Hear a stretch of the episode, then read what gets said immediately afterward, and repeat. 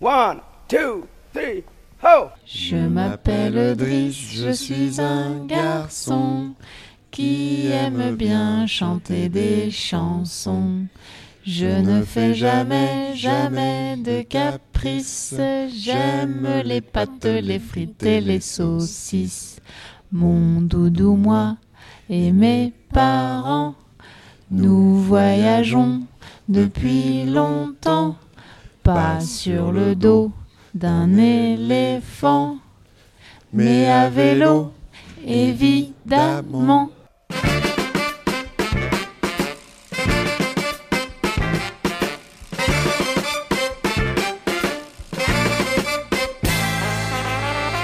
Salut les copains, c'est Pause Vélo. On est aujourd'hui avec Florian. Bienvenue. Et on est avec aussi euh, bah, Driss déjà. Bonjour, Tu as quel âge, Driss? 8 ans. Et tu vas nous raconter ton voyage avec tes parents qui sont également là. Bonjour, Bérangère, la maman de Driss. Et Mathias. Bienvenue à vous tous. Merci. Une belle petite famille qui va nous raconter son voyage à vélo, un voyage particulier. Euh, vous êtes parti autour du monde, c'est ça? C'est ça, oui, on est parti euh, en 2014. Euh, Driss avait deux ans et demi. Et on est parti pendant un an en vélo. On est parti de chez nous euh, de la région parisienne à Montreuil jusque. euh, bah, à- on, est, euh, on, a fini notre voyage à vélo euh, dans l'Ain, euh, près de Nantua. Voilà, pendant un an. D'accord. Vous êtes passé par Morges, ville qu'on connaît bien, c'est ça? Oui. Vous avez rencontré Henri Dess? On a rencontré un fameux chanteur suisse, tout à fait, Henri Mhm. Dess. Notre retour s'est fait dans l'Ain. Et du coup, on a fait un crochet par Morges pour aller rencontrer Henri Dess. Voilà. D'accord. Pas- Oui, alors pourquoi Henri Dess? Parce qu'en fait, vous êtes parti à la recherche de comptines, de chansons à travers le monde, pour enfants, mais pas que. Puis vous avez enregistré des sons d'ambiance. Ouais, je suis ingénieur du son.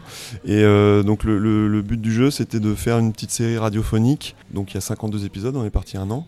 C'est une série euh, radio qui est réalisée en son binaural. Donc, il est conseillé de l'écouter. Ça peut s'écouter normalement, mais il est conseillé de l'écouter au casque pour avoir un, avoir un rendu beaucoup plus réaliste. Le fil rouge, c'était d'aller euh, enregistrer des chansons que chantent les, gens pour les enfants. Voilà, comme ça, dans la rue, au gré des rencontres, quoi. Donc, euh, donc chaque épisode se finit par toujours un petit peu de musique. On peut expliquer à nos auditeurs euh, qu'est-ce que c'est le son binaural. Le, le but, c'est de rendre euh, quelque chose de très réaliste. Le Mhm. but, c'est que l'auditeur ait vraiment l'impression d'entendre ce qu'il entend dans la, dans la vie réelle. Parce que sur, sur de la stéréo classique, sur du son classique, euh, quand on écoute au casque, ça se passe dans la tête. euh, le, son qu'on entend est dans la tête. Mhm. Et puis on a un rendu gauche-droite, mais uniquement gauche-droite. Mhm. Alors que dans la, dans la vie réelle, on entend ce qui se passe derrière, devant, Oui. en haut, en bas. Nos oreilles sont capables de le discerner. Et ça se passe pas dans notre tête. Quoi. On, est, on est dans un environnement sonore euh, où il se passe des choses partout. Je trouve ça très intéressant pour un Mhm. carnet de voyage parce que justement, ça permet d'emmener les, les auditeurs avec nous en, en voyage. Quoi. Et donc techniquement, comment ça se fait euh, cette prise de son? Euh, c'est un ingénieur du son de Radio France en fait qui m'a guidé, euh, avec qui je travaille en, en- en temps normal. Et euh, j'ai un petit peu adapté sa méthode. Le principe en fait, c'est de mettre des micros dans mes oreilles pour vraiment simuler ce que ce qu'entendent mes tympans. Quoi. Mhm. Ça, ça me permettait de restituer toute l'image arrière. Et en parallèle, j'avais deux micros que je tenais à la main qui me permettaient de prendre l'image avant, voilà, sur tout ce qui se passait devant. Et après, au mixage, je spatialisais artificiellement ces micros avant, vers l'avant et vers le bas. Donc il fallait que je l'éloigne devant et que je le rabaisse pour pas avoir l'impression que ça se passait au-dessus dans mon Ce que je propose, c'est qu'on écoute déjà un premier son que vous avez enregistré. Donc on conseille aux auditeurs de l'écouter avec le casque, Voilà, c'est Mhm. ça. Là, c'est le montage de la tente en Suède. On en reparle après. ok. Oui, bonjour monsieur. Qu'est-ce que vous faites? La vie est un éternel recommencement. Donc pour la hum, 95e fois, j'installe les matelas pour la nuit avec les duvets. Donc, qu'est-ce qu'on fait Une fois que la tente a été montée, on met une couverture de survie pour s'isoler un peu plus du froid. Pour Driss, on rajoute une petite couverture de polaire, enfin en polaire, et son matelas gonflable. Et nous, on a nos matelas gonflables aussi. Ensuite, duvet.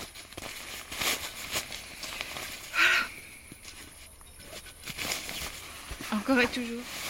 Et vous savez quoi? Demain, ce sera la même chose. Euh, on a donc écouté un extrait euh, de votre voyage, ça c'était en Suède, c'est ça? 200, 200 km de Stockholm. À quel- voilà, on était à quelques jours de notre arrivée de Stockholm. Voilà, on était vraiment là dans la, je veux dire, la race campagne en Suède. euh, Il n'y a pas beaucoup de villes de toute façon, hein, c'est Mhm. beaucoup de nature. Driss, tu te souviens quand même euh, des, du moment où vous montiez la tente? Euh, bah, quand on gonflait les matelas et que on faisait des oreillers euh, avec euh, ce qu'on allait mettre le, de- le lendemain et euh, qu'on dormait avec notre capuche pour ne rien entendre et ne rien voir. Vous étiez tout le temps en camping sauvage? Des fois on était en camping euh, ou des fois on était dans des maisons. Au gré des rencontres, euh, et en, en Asie par contre, on a lâché la tente. Ah oui. Pour, pour s'alléger et parce qu'on arrivait Mhm. euh, en Asie du Sud-Est en fin de période de mousson, mais il faisait encore très très chaud, très très humide. Mhm. Et en fait, on s'est dit que de toute façon, euh, dans le pire des cas, on, tr- on trouverait des espèces de, de guest house, comme ils disent là-bas. Et, et d'ailleurs, on n'a eu aucun problème, on a toujours trouvé de quoi dormir comme ça. On on n'a pas du tout campé en Asie. Vous aviez un sacré équipage au niveau de, de votre matériel vélo euh, pour euh, transporter Driss aussi. Oui, oui. oui, on avait effectivement euh, euh, tous les deux, Mathias et moi, un vélo droit. Mhm. Euh, on avait une remorque pour Driss et euh, chacun euh, cinq sacoches. Ouais, c'est ça, cinq sacoches. On a fait donc trois, trois, gros, trois grosses parties. On a fait donc l'Europe du Nord, euh, 3000 km entre Montreuil et Stockholm. Et euh, une, ah, donc cette partie-là, on l'a faite en plus avec une copine en roller qui nous a suivis euh, du début à la fin en roller. Ouais. On peut l'applaudir. Ouais, effectivement. Et, euh, et après, après Stockholm, on s'est effectivement allégé de quelques affaires puisqu'on partait en Asie. Il y avait certaines choses dont on n'aurait plus besoin. Et puis, on s'est aussi rendu compte qu'on était parti avec trop. Et on s'est aussi en rendu compte qu'on était parti euh. avec beaucoup trop. Quelles sont les choses à ne pas prendre euh, pour, euh, pour les gens Alors, qui une paire de rollers pour Driss, c'était beaucoup complètement inutile. D'accord. On n'a jamais fait de Driss? si, si, il en a fait une fois, je crois, à Malmö. hein. Il me semble Oui. que tu as fait une fois du roller. On avait pris une paire de rollers pour pas qu'- voilà, pour qu'ils puissent euh, s'amuser et c'était complètement inutile et Ah, lourd. faut savoir que nous, pour nous, le roller, c'est quelque chose de Oui, très important. ouais. en fait. On, on s'est connus en faisant du roller. Et... Ah ouais, d'accord. Moi, il personnellement, je fais du roller depuis que j'ai 7 ans. euh, toi, Moi pas loin. aussi, ouais. Et, notre on- ami euh, qui est- Oui. donc, nous a accompagnés en roller jusqu'à Stockholm, et c'est une vraie amie euh, par le roller depuis toujours. Non, ce qui est sûr, c'est qu'il faut, en tout cas, euh, ça sert à rien de prévoir euh, euh, trois pantalons, je sais pas quoi. Enfin, en, en fait, on est toujours habillé pareil, quoi. Oui. Mhm. Il y a vraiment, mais ça sert à rien du tout. De... De- Moi, moi, je lavais mes, mes caleçons euh, en prenant ma douche. Oui, on se lave au fur et à mesure. Voilà, euh, ouais. puis, euh, ouais, moi, moi, en tout cas, ce que je retiens, c'est surtout en termes de vêtements. Ouais. Ça En termes de vêtements, prévoir, ça euh, sert à rien d'en prendre trop. Et même Juste de quoi se protéger pour, de la euh, pluie, euh, de quoi avoir chaud. euh, C'est une école de la sobriété heureuse. Oui. Oui. Exactement. Il y a des Mais choses qui vous ont manqué? Non. Vous avez regretté de Non, pas avoir non, pris et puis même en- ça, ça permet en rentrant de se rendre compte que ça ne sert à rien des armoires pleines. Oui. et on fait un gros vide quand on rentre aussi. et on se dit, mais pourquoi j'ai autant de pantalons? Pourquoi j'ai autant de t-shirts? Et Ça ne sert à rien. C'est le syndrome typique du voyageur long terme, ça, je crois, de ça. rentrer chez lui, de voir toutes ses affaires et de se dire mais pourquoi j'ai autant pourquoi, de choses voilà. alors que Et de tout vider euh, et ouais. de se sentir bien, bien mieux. Exactement, oui, tout à Ouais. fait. Euh, on va passer à la chronique de Séraphin. Oui. Séraphin qui est de la Fédération des usagers de la bicyclette et qui va nous parler des élections municipales et de la place du vélo dans ces élections. Euh, on rappelle que les élections ont lieu dans 10 jours. Euh, donc voilà, on va écouter Séraphin. Excusez-moi, mais vous êtes en train d'uriner sur ma voiture. Eh ben alors, c'est normal, non? Salut la compagnie, je reviens après une semaine sans pause vélo, mais je n'ai pas posé mon vélo. Après le congrès de la FUB à Bordeaux, j'ai chevauché mon fidèle et désormais célèbre Carlo Verlest à la poursuite d'Ocan. Mais je me suis arrêté à Aix-en-Provence parce qu'un TGV m'attendait. J'ai quand même profité de deux semaines de voyage pour rencontrer plein d'assauts vélo. Dans des grandes villes comme Toulouse ou des petites comme Castelnaudary, des villes catastrophiques pour le vélo comme Béziers ou exceptionnelles comme... Bon, manque de peau, pour aller de Bordeaux à Aix, on passe pas par Amsterdam. Et même si le sud de la France, c'est pas les Pays-Bas, il faut noter quelque chose. Dans toutes les grandes villes, le combat est gagné. Ça mettra peut-être plus de temps qu'à Rennes et Grenoble, mais la congestion et la pollution, le profil des habitants et leurs demandes rendent l'avènement des vélos inévitable. En plus, dans ces villes, les associations s'étendent petit à petit aux banlieues et aux périphéries. Dans les plus petites villes, par contre, c'est beaucoup plus compliqué. Les cyclistes sont encore vus comme des bobos ou des types en lycra, qui pour l'une ou l'autre de ces raisons n'ont rien à faire en ville. Il y a un manque assez criant de culture vélo chez les élus et toutes les personnes qui pourraient faire avancer le système vélo. Si seulement on avait une émission de radio qui pouvait leur parler de vélo. Je suis quand même sorti de ce voyage des étoiles plein les yeux. Évidemment, vu les paysages et les villes traversées. Mais surtout, la tête remplie d'échanges riches et de belles idées. Les assauts pro vélo, il y en a pour tous les goûts. Pour les jeunes, les retraités, les hommes, les femmes, les militants purs et durs qui veulent crever les pneus des SUV, ou plus simplement apprendre à réparer leur vélo. La FUB, c'est un peu tout ça en même temps. C'est 330 associations partout en France. Été voir des assos qui se battent pour offrir de la mobilité à des personnes éloignées de l'emploi, comme à Castelnaudary, qui portent plainte contre leur commune pour avoir des doubles sens cyclables, comme à Perpignan, qui veulent monter des chouettes projets associatifs et culturels, comme Arles, qui font le tour des villages du coin des dimanches entiers pour recenser de manière exhaustive les aménagements vélos, comme Aix-en-Provence, qui n'existent même pas encore, mais qui se battent quand même pour guider les cyclotouristes à travers la Camargue et convaincre les élus de faire d'Aigues-Mortes un petit Copenhague. Et j'ai eu l'honneur d'être le troisième cycliste à fréquenter les pistes cyclables Montpellier-Rennes, à profiter de l'absurde mais magnifique voie piéton-vélo du bord de mer à 7 avant qu'elles ne soient envahies par les touristes l'été, de faire un peu d'intermodalité à Toulouse en profitant des quelques attaches vélo de la station de métro. Bref, j'ai fait un chouette voyage. Et pour le prochain, qui est-ce que je rencontrerai? Peut-être toi? Allez, sois pas timide, une assofube te tend les bras. Merci Séraphin pour euh, ces nouvelles euh, de la politique en France. Mm. Et on est toujours euh, avec euh, notre petite famille de voyageurs. Alors là, on va écouter un deuxième son. C'était au Laos. Euh, Dites-nous ce que vous avez enregistré là-bas. Donc un soir, euh, on s'est retrouvé chez une famille euh, euh, au bord de la route. Enfin, le- le- leur, leur maison était vraiment au bord de la route 13 euh, qui longe le Mékong, quoi. Euh, dans le sud du Laos. D'accord, ouais. Donc, euh, je pourrais plus dire exactement, mais quelque part entre Vientiane et le- et l'extrême sud. Mhm. Voilà, on a Ouais. dormi. Donc, elles étaient trois sœurs. euh, de, je sais pas, la plus petite avait, devait avoir 3-4 ans. Euh, Il y en avait une un peu plus, ouais, euh, 12, 12 ans. Et puis le- et l'aîné devait avoir peut-être 15-16 ans, quoi. Voilà. Et donc, elle, euh, c'est l'aîné qui. Non, c'est pas l'aîné, c'est celle du milieu, si je me souviens bien. Qui donc chante une chanson. euh, c'est- une chanson laotienne, euh, je pense, euh, euh, très typique. Maintenant, est-ce que c'est une chanson particulièrement pour les enfants? Euh, je, Voilà, je sais pas si le. On vous a- avez bien on- compris ça, mais c'est une comptine. quoi. Enfin, le- une princi- ça avait l'air d'être une chanson vraiment traditionnelle, type euh, comptine, quoi. Mais Après, est-ce que c'est une comptine pour enfants? Je sais pas. Eh ben, on va se l'écouter tout de on va suite. se l'écouter, voilà. Vous, vous en jugerez par vous-même.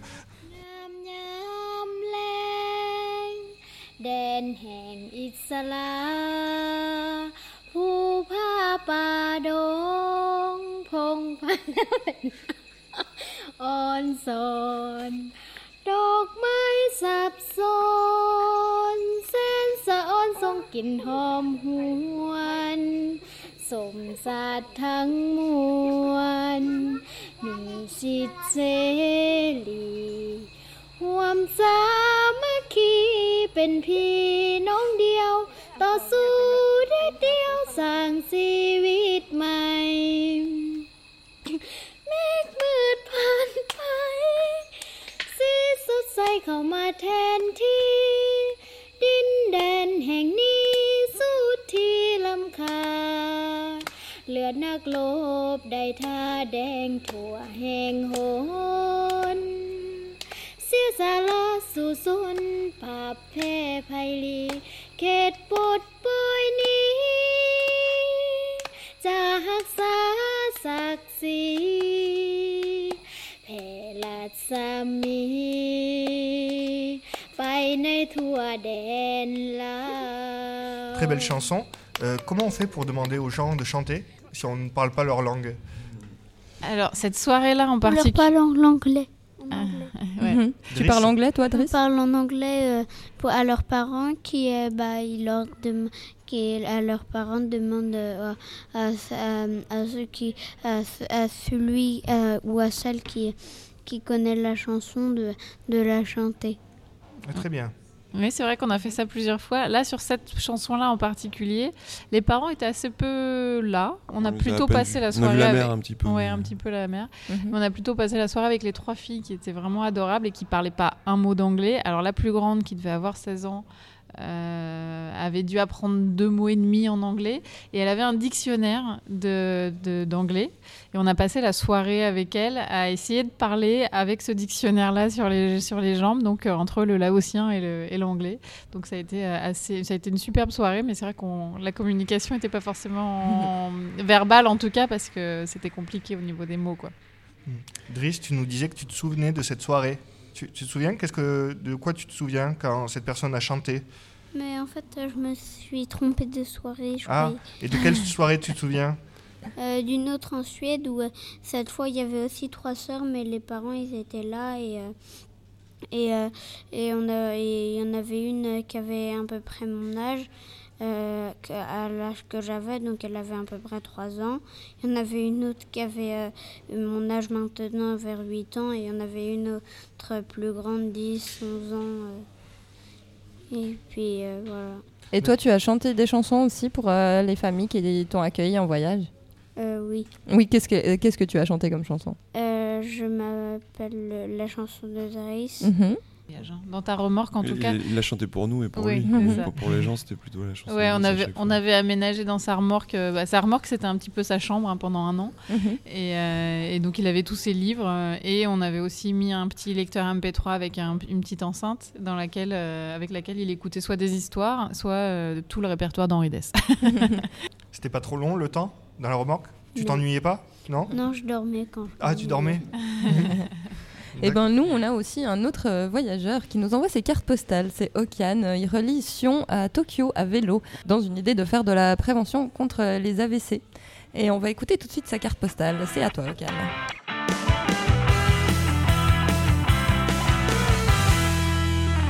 Hello, pause vélo.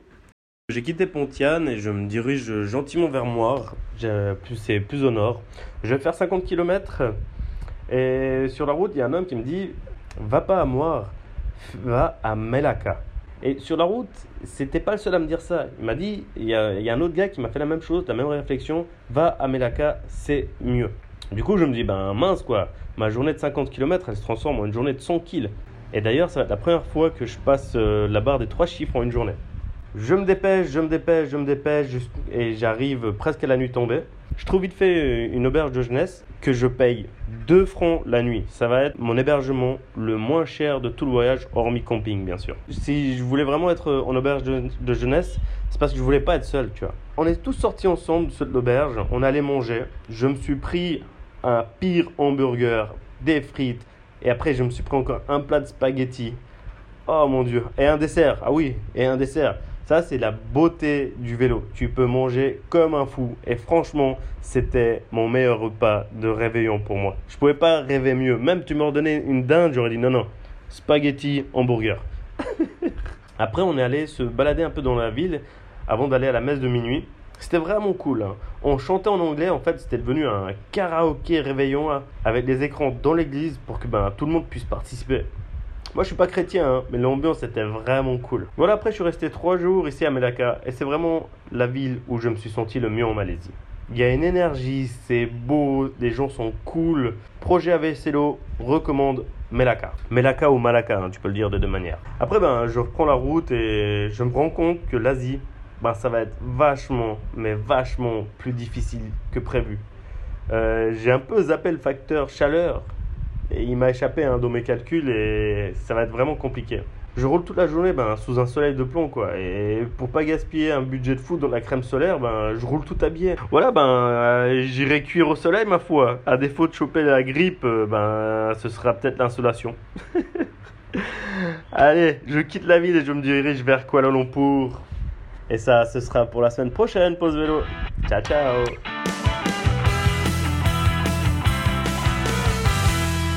Merci Okan pour ce joli parcours, encore une fois.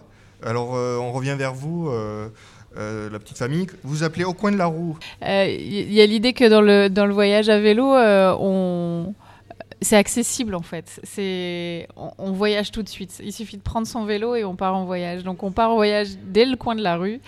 Euh, et euh, et, c'est, voilà. et le voyage, il commence. Il n'y a pas besoin d'aller jusqu'en Asie. Alors nous, on a eu la chance d'avoir le temps et, et, et on avait envie de faire ce grand voyage-là. Mais mais, le plaisir du voyage à vélo, il commence tout de suite. Et euh, voilà, donc c'était un jeu de mots entre effectivement euh, la, roue, euh, la roue du vélo, la roue du roller, parce qu'on a fait aussi pas mal de voyages en roller.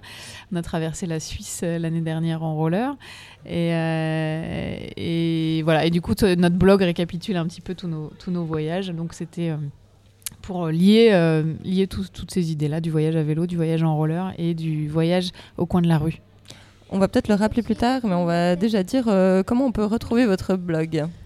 Et bien du coup sur euh, aucoindelaroue.com. Voilà, au coin de la roue.com. De la roue. Tout simplement. Parfait. Avait quelque chose à dire Ouais. sur euh, au coin de la roue.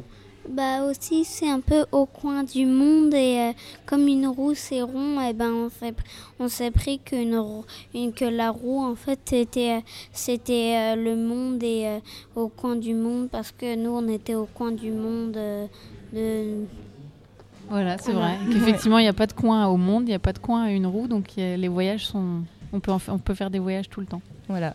Ça On ne s'arrête jamais. et c'est un cycle. Ouais, Très bien. Alors on va écouter un troisième son, euh, Averse tropicale, je vois, le fichier s'appelle Averse tropicale. Donc Voilà. vous étiez pendant la Ça saison se des passe pluies. un, un soir au Laos, et on- Mhm. ouais, en fin de période de mousson. D'accord. On va écouter ça.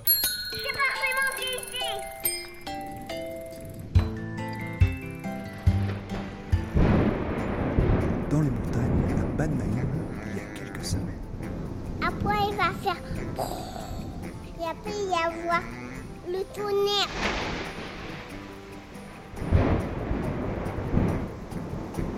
Et après, il va pleuvoir fort, fort, fort, fort. En ce mois d'octobre, sous les tropiques asiatiques, après des journées très lourdes, nous subissons parfois le soir des orages très violents, magnifiques et puissants. Cette nuit, nous dormons à Champasak, un village coquet bâti le long d'une petite route parallèle au Mekong. Ici, le fleuve est large de plusieurs centaines de mètres. Les petites maisons sont les pieds dans l'eau, l'ambiance est très calme. Mais ce soir, c'est assez sonore. Pendant les grosses averses qui rafraîchissent un peu l'atmosphère, les insectes se font entendre. Eh ben, il pleut bien. Bah oui, il pleut. Je m'y attendais pas. Et puis ça sent bon. Ça sent l'humidité de la pluie et le parfum des fleurs. C'est très bon. Et tu crois que les grillons ils se taisent la nuit ou... ou on va Je crois surtout qu'on va la- aller entendre ça toute la nuit. On a entendu les orages, la pluie, euh, c'était la mousson, vous disiez Ou la, ou la fin de la, La fin mousson, ouais. D'accord. Les orages, ça t'a impressionné, hein, ça t'a impressionné, Driss ou non Oui. Oui, t'as eu peur Euh, je m'en souviens plus. Tu t'en souviens plus Enfin, je pense que oui, mais euh, enfin non, mais je pense, je sais pas, mais On a entendu un son continu qui paraît électronique, mais en fait ce sont des sauterelles ou des grillons. Hein Oui, c'est ça, ouais, c'était des Mhm. insectes. euh, c'est assez impressionnant Oui, qui là-bas. font un les- bruit monstre, Il y a hein, aussi ouais. un, un autre épisode que Mathias a réalisé dans la jungle au, au Laos et où il y a, un- où il y a des, des sons d'insectes qui sont vraiment euh, très très impressionnants. quoi. C'est limite, euh, on a- enfin oui, c'est du, du bruit. Enfin oui, c'est c'est un bruit. euh, qu'on n'a pas du tout l'habitude d'entendre en Europe en tout cas, euh, parce que les, même les grillons sont plutôt chantants chez nous. Là-bas, ils sont. Mhm. Oui, c'est strident, ouais. C'est ouais, assez euh, impressionnant. Et toi, tu nous disais, Driss, pendant qu'on écoutait euh, la pluie, que tu avais envie de repartir à vélo. Donc finalement, euh, c'est assez facile de voyager à vélo avec un enfant. oui, Ouais, toi, ça t'a plu en tout cas. oui. Cha- chaque année maintenant, euh, l'é- l'été, on part en, on part en vélo avec lui. Donc, euh, t'as fait quoi l'été dernier Euh, on est allé à Volonia, enfin on est allé à côté de Nantua, euh, juste en vélo. Et euh, l'été d'avant? Euh, on était allé en Norvège en passant par le Danemark euh, en vélo et on a retrouvé encore euh, cette copine. euh, En et- roller? Oui, en roller. Et, et l'été encore d'avant, on était allé euh, en Suède, Et alors, tu aimerais aller où maintenant? Euh, bah, en Normandie euh, et ensuite aller à, en, près de la mer euh, vers euh, en Bretagne. Très bien. Encore la pluie, quoi. oui, finalement, t'aimes bien la pluie, toi. Non, mais l'été, il fait beau là-bas.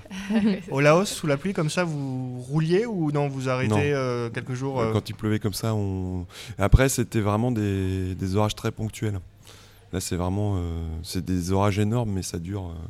Je sais pas, ça dure 20 minutes, après, c'est terminé. J'ai pas le souvenir que ça nous ait bloqué Non. en journée. Ce qui nous a bloqué au Laos en journée, c'était la chaleur. Ouais. Mhm. On a dû Ouais. arrêter de pédaler en journée. euh, en fait, on se, on se levait très tôt et on pédalait de, de 7h à, Même 6 heures, même. à, ouais, 6h à, à, à 10h max parce qu'entre 10h et 15h, c'était impossible de rouler. Même Moi, après j'avais- 15 J'ai eu des, des, des, des moments où, sous le casque, j'avais l'impression que mon cerveau bouillonnait. euh, Enfin, il Ouais, trempait ouais. dans un espèce de bouillon tellement j'avais chaud.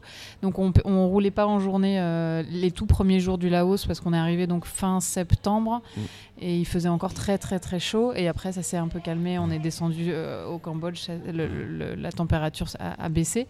Mais, euh, mais la pluie, je me souviens pas que ça nous ait gêné. C'était le soir. Il y avait enfin, des la- gros gros orages, surtout en fin de journée. ouais. Ouais, c'est ça. Mhm. pour revenir sur le voyage à vélo avec des, avec des Mhm. enfants, c'est vrai que ça peut faire peur au départ. Et en fait, tout est assez facile euh, avec les enfants.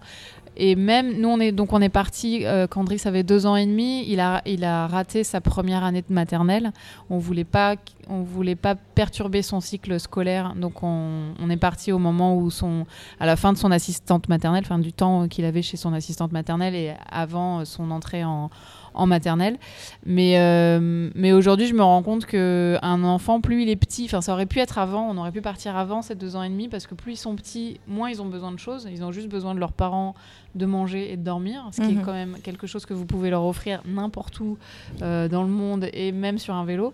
Et, euh, alors que plus on, on attend, plus ça peut poser des, petits- des, des- des questions parce ça qu'il y a, y le passe bien côté aussi, mais, ça se passe bien aussi mais il y a le côté de sociabilisation qu'ils ont qui sont où ils sont en deux mondes et, et et on l'a vu. Mais en tout cas, c'est assez facile. Et maintenant que Driss pédale, puisqu'il pédale depuis, depuis 4, ans maintenant, euh, on part chaque année euh, donc, euh, pendant un mois et il pédale. Donc, il a effectivement, comme il l'a dit, il a traversé le Danemark. euh, à péda- en pédalant tout seul sur son vélo. Quel champion Le, La Norvège, euh, un peu tiré par maman, mais euh, la plupart du temps euh, pédalé sur son vélo aussi. Il a traversé aussi la France et tout ça. Donc voilà, il, il pédale maintenant Ouais. assez facilement et très volontairement. On l'a pas encore dégoûté du voyage à vélo. Ah non, non, c'est même lui qui demande.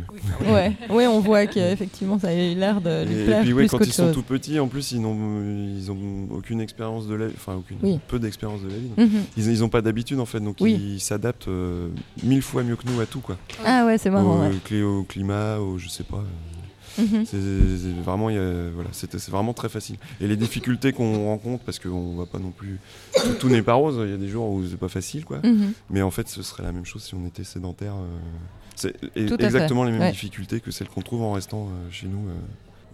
Et maintenant, on va passer à l'agenda avec Gwendal pour le mois de mars.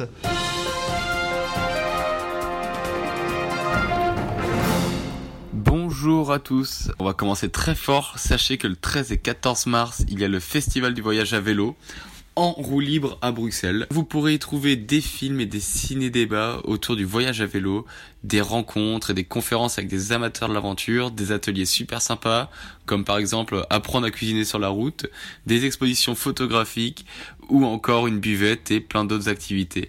Donc le festival aura lieu à Watermal, Boitsfort.